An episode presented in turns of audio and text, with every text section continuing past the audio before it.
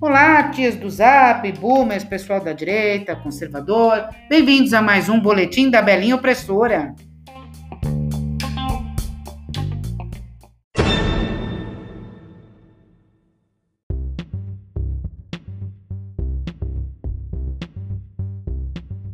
Bom dia a todos, menos para Carmen Lúcia. Carmen Lúcia Antunes Rocha chegou ao Supremo Tribunal Federal apadrinhada pelo ministro Sepúlveda Pertence, próximo então do ex-presidiário e ex-presidente cachaceiro de São Bernardo do Campo, Lula da Silva, isso nos idos de 2006.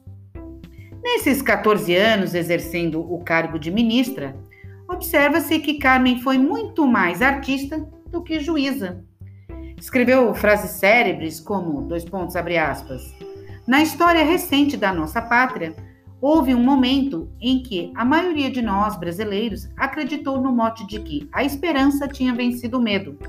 Depois, nos deparamos com a ação penal 470, mensalão, e descobrimos que o cinismo venceu a esperança. E agora parece se constatar que o escárnio venceu o cinismo. Quero avisar que o crime não vencerá a justiça. A decepção não pode vencer a vontade de acertar no espaço público. Não se confunde imunidade com impunidade. A Constituição não permite a impunidade a quem quer que seja. Mas, por outro lado, ela manda é, arquivar investigação para apurar menções a ministros do STF em gravação de executivos da JBS. Hum, estranho, né?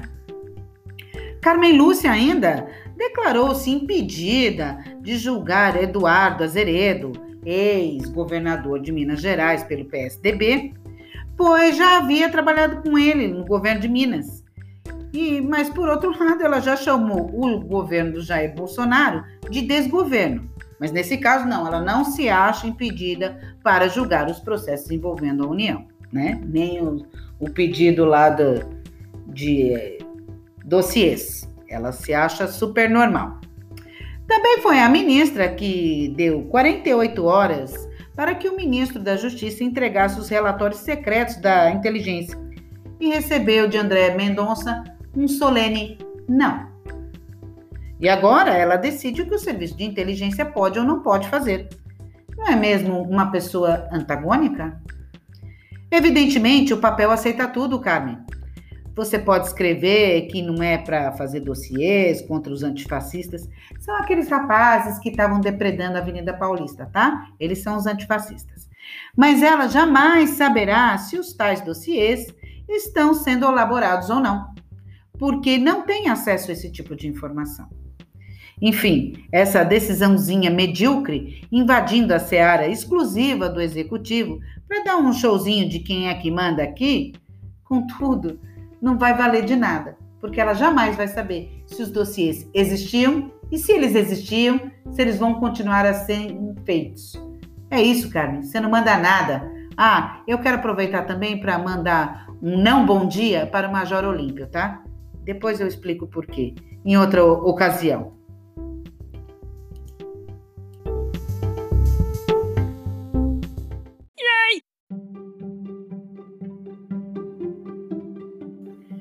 Brasil convida DiCaprio a conhecer como funcionam as coisas na Amazônia. O vice-presidente brasileiro, general Hamilton Mourão, convidou ontem o Leonardo DiCaprio para fazer uma visita e aprender como funcionam as coisas, após o ator norte-americano ter criticado a posição do governo face aos fogos na Amazônia. A Amazônia não é uma coisa única. Existem 22 tipos de florestas diferentes aqui dentro. Não é uma floresta única e muito menos é uma planície, afirmou o general Mourão no encontro da Confederação Nacional da Indústria sobre Desenvolvimento Sustentável na Amazônia. Gostaria de convidar o nosso mais recente crítico, o ator Leonardo DiCaprio, para ir comigo a São Gabriel da Cachoeira e nós fazemos uma marcha de oito horas pela selva. Ele vai aprender em cada buraco que ele tiver de passar que a Amazônia não é uma planície. E aí entenderá melhor como funcionam as coisas nessa imensa região. acrescentou o general, citado pela imprensa brasileira. Além da vice-presidência do Brasil, Mourão lidera o Conselho Nacional da Amazônia Legal, entidade que coordena diversas ações direcionadas à preservação da maior floresta do mundo. Hamilton Mourão dirigiu-se a DiCaprio após o ator ter criticado na semana passada a postura do chefe de Estado brasileiro, Jair Bolsonaro, perante uh, os incêndios que atingiram fortemente a Amazônia em 2019 e que já se iniciaram neste ano.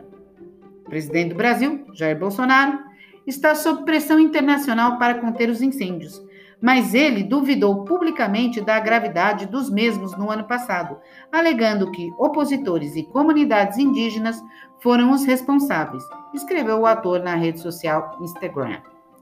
O ator citou ainda dados do Instituto Nacional de Pesquisas Espaciais, o INPE, do Brasil, para mostrar um aumento de 28% dos incêndios naquela floresta em julho deste ano, em comparação ao mesmo período do ano passado. Os primeiros números de agosto também mostram um aumento de 7%, alertou o autor, que, além de carreira no cinema, se tem associado a causas ambientais. Além de Mourão, também o ministro do Meio Ambiente, Ricardo Salles, atacou DiCaprio, afirmando que o ator deveria cuidar das coisas do país dele. Aliás, está tendo um incêndio na Califórnia, né? Ele podia ir lá resolver. Eu acho que Leonardo DiCaprio deveria cuidar das coisas do país dele, da turma dele, inclusive do pessoal do meio artístico, que tem muitos recursos, mas investe muito pouco na proteção do meio ambiente. Quem quer dar palpite tem que pôr a mão no bolso. Palpite de graça a gente nem responde, declarou o responsável pela pasta do ambiente em entrevista à Rádio Jovem Pan. Esta não é a primeira vez que DiCaprio se refere à situação da Amazônia brasileira o que levou Bolsonaro a acusar a estrela de Hollywood de financiar queimadas na floresta do ano passado. A Amazônia é a maior floresta tropical do mundo e possui a maior biodiversidade registrada numa área do planeta, com cerca de 5,5 milhões de quilômetros quadrados e inclui territórios do Brasil, Peru, Colômbia, Venezuela, Equador, Bolívia, Guiana, Suriname e Guiana Francesa, que pertence à França? Mas é só o Brasil que é responsável pela sua destruição. Não é mesmo, tia do Zap? Os outros não fazem nada, não exploram nada, não mata índio, não mata macaco, não faz nada.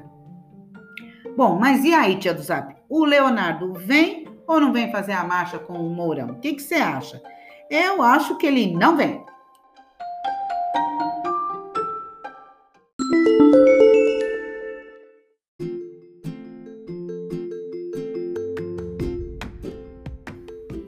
Alemães poderão ser obrigados, por lei, a passear cães duas vezes por dia. A proposta legislativa está a gerar polêmica no país. Os animais deverão também passear durante pelo menos uma hora em cada passeio.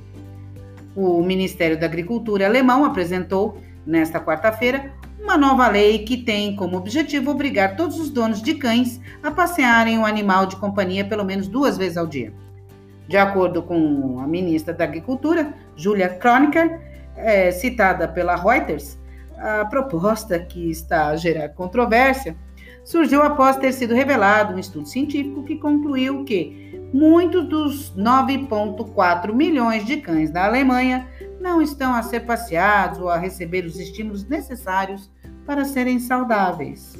A nova legislação quer ainda garantir que os animais sejam passeados pelo menos uma hora em cada um dos passeios e proibir que os cães fiquem presos a uma corrente, a uma trela, durante largos períodos de tempo.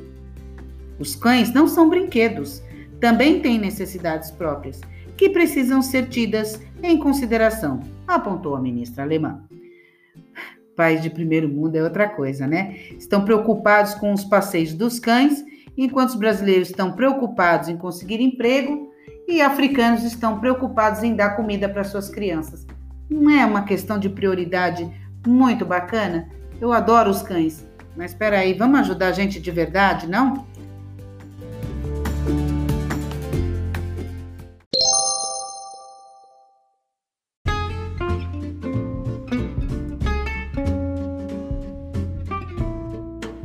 Arma dispara máscaras. Soluções americanas para problemas americanos. Alan Pan mostra como funciona a invenção num vídeo publicado no Instagram, em plena pandemia do novo coronavírus. Alan Pan criou uma arma que dispara máscaras. A ideia pode, pode-se dizer que foi inspirada nos próprios Estados Unidos. A América tem problemas com máscaras e resolvi criar uma arma. Soluções americanas para problemas americanos, escreveu o jovem na legenda do vídeo sobre este assunto que colocou no Instagram. Nas imagens é possível ver como o objeto funciona. Alan Pan é, coloca-se na frente da, do aparelho lá e em segundos uma máscara é disparada na direção do seu rosto. Uh! Já posso respirar perto de vocês. É a reação em êxtase do inventor. Porém, tudo ocorre com as devidas precauções. É, Pan está usando óculos para proteger os olhos, caso a invenção dê alguma coisa errada, saia do lugar, sei lá. As reações ao vídeo não se fizeram esperar e são um espelho do sucesso. Amei! É o melhor! Isto é puro ouro! Por favor, envia-me uma! Por alguns dos comentários que Pen recebeu. Quem quiser ver o vídeo como funciona o lançador de máscaras, assista no vídeo da noticiasalminuto.com. É hilário, gente, eu não consigo parar de rir, porque é um putz de uma coisa inútil e a máscara fica meia torta na cara. Mas enfim, é, o cara achou legal e algumas pessoas também, então tá valendo, tá valendo tudo.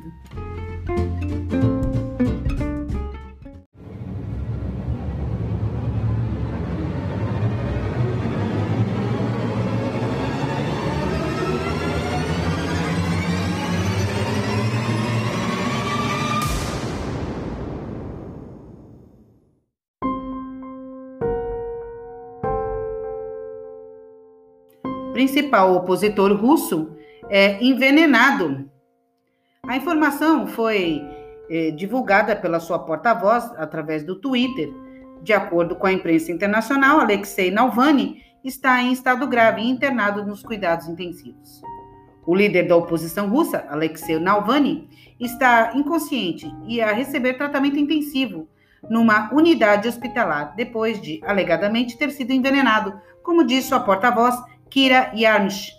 Navalny viajava da Sibéria para Moscou quando o avião em que seguia teve de fazer um pouso de emergência em Omsk, porque o principal opositor do presidente russo eh, havia se sentido muito mal. Segundo a porta-voz, Alexei foi envenenado, intoxicado e agora está nos cuidados intensivos no hospital de Omsk, na Sibéria. Achamos que Alexei foi envenenado com algo misturado ao chá. Ele não bebeu nada mais hoje. Disse acrescentando que os médicos relataram que o veneno foi rapidamente absorvido pela bebida quente. O político está em estado grave, informou a agência de notícia estatal russa, TASS, citando o médico-chefe do hospital.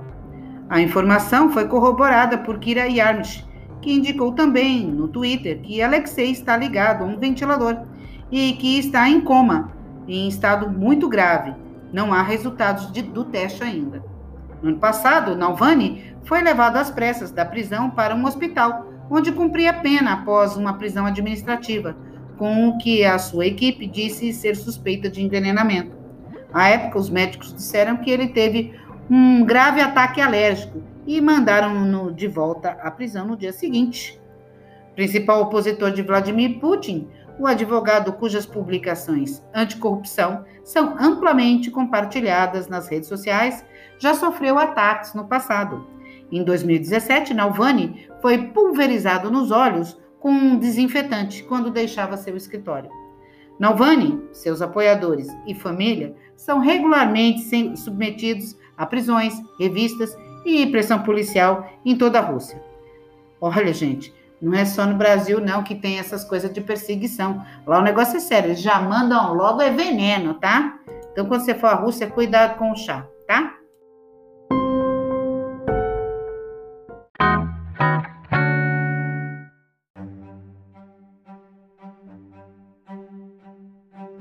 Não se pode impor ou tentar forçar alguém a tomar vacina. Países debatem-se quanto à obrigatoriedade do tratamento para conter a pandemia. O primeiro-ministro australiano, Scott Morrison, disse numa entrevista que ser vacinado deveria ser obrigatório. Há sempre exceções à vacina, por motivos médicos, mas devem ser as únicas, acrescentou. Antecipando possíveis medidas anti-vacinas, Morrison disse que há muito em jogo para se permitir que a doença continue a se espalhar. Estamos a falar de uma pandemia que destruiu a economia mundial e causou centenas de milhares de mortes, disse ele. O epidemiologista e assessor da Casa Branca, Anthony Fauci, disse que quando houver uma vacina contra o novo coronavírus, a sua aplicação não será exigida pelo governo dos Estados Unidos, embora se possa tornar obrigatória apenas para as crianças segundo as leis locais. Não se pode impor ou tentar forçar ninguém a tomar uma vacina. Nunca fizemos isso, afirmou Fauci, membro da equipe de assessoria do governo norte-americano na crise sanitária, durante uma videoconferência com a Universidade George Washington.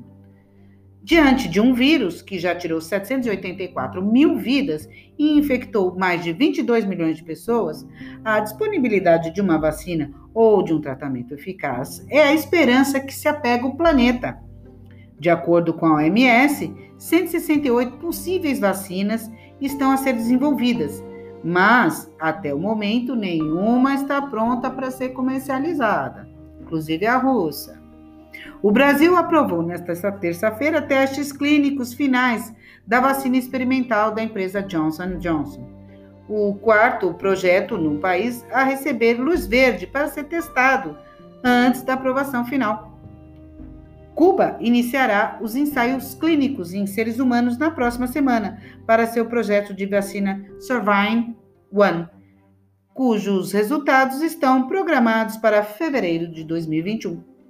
E o laboratório russo Roche anunciou nesta quarta-feira um acordo com a americana Regeneron para fábrico e distribuição de um tratamento contra a Covid em fase de testes finais. Nessa corrida acelerada, a OMS convocou os seus países membros a aderirem ao programa de acesso às vacinas e, assim, lutar contra o nacionalismo nas vacinas.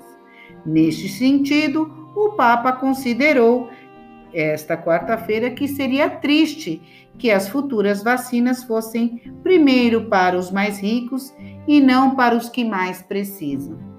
É, Papa, você fala sobre vacina, mas não falou sobre a aprovação do aborto lá na, na França, né? Eita, nós.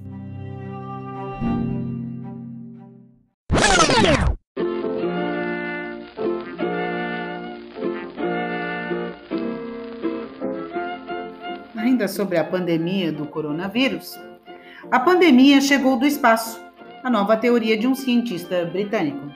Chandra Wickramasinghe, cientista com artigos publicados nas melhores revistas da especialidade, defende que o vírus chegou através de um meteorito que caiu na China em 2019. Wickramasinghe, nascido no Sri Lanka em 1939, foi discípulo de Fred Hoyle, é, outro cientista que se destacou pelos seus estudos e teorias estranhas. Durante vários anos foi professor de matemática aplicada e astronomia na Universidade de Cardiff e tem mais de 70 artigos publicados na famosa é, revista de ciência Nature. A nova tese do cientista está relacionada com a atual pandemia. De acordo com ele, num artigo publicado recentemente na revista Advances in Genetics, o novo coronavírus tem origem no espaço e teria chegado à Terra através de um meteorito que caiu no nordeste da China no dia 11 de outubro de 2019. Segundo Chandra e alguns dos seus colegas, a rápida disseminação da doença na região e o surgimento de casos de longe de Wuhan seriam explicados por uma espécie de contágio através do espaço, e não de forma convencional com a passagem do vírus por animais e pessoas e tudo mais. Aliás, em artigos anteriores, o cientista já tinha defendido que a pandemia da gripe de 1918 também teria sido ah, como origem o espaço, o mesmo acontecendo com o surto de SARS de 2002. Naquela altura, num artigo publicado pela revista Lancet, O cientista afirmava que, apesar do vírus parecer pouco contagioso, poderiam no futuro ocorrer mutações e surgirem infecções devido à presença residual do patógeno na estratosfera. Chandra previu ainda que, os vírus pode, que o vírus podia reaparecer sazonalmente, uma vez por ano, como sucede com as chuvas de meteoritos quando atravessam uma determinada região do espaço. Uma das teorias da conspiração mais midiáticas em torno do novo coronavírus estava ligada a Bill Gates, o fundador da Microsoft. Isto porque, num vídeo de 2015, o empresário antevia que o maior risco da humanidade não seria uma guerra nuclear, mas antes o aparecimento de um vírus altamente contagioso que poderia acabar com a vida de milhões de pessoas. E por isso começou a espalhar-se nas redes sociais que teria sido Bill Gates o responsável pela criação do vírus, de maneira a depois lucrar com uma vacina. Outra teoria associou a tecnologia 5G à criação do novo coronavírus. Tudo começou com um post no Twitter, colocado no dia 19 de janeiro, que dizia o seguinte: Wuhan tem agora mais de 5 mil estações base 5G e terá 50 mil até 2021. É uma doença ou é um efeito 5G? E você, tia do Zap? De onde veio o coronavírus? Do espaço, do Bill Gates, do laboratório, do 5G? Meu pai, eu não sei de onde ele veio, eu só sei para onde eu quero que ele vá. É para aquele lugar mesmo, viu, tia? É para lá.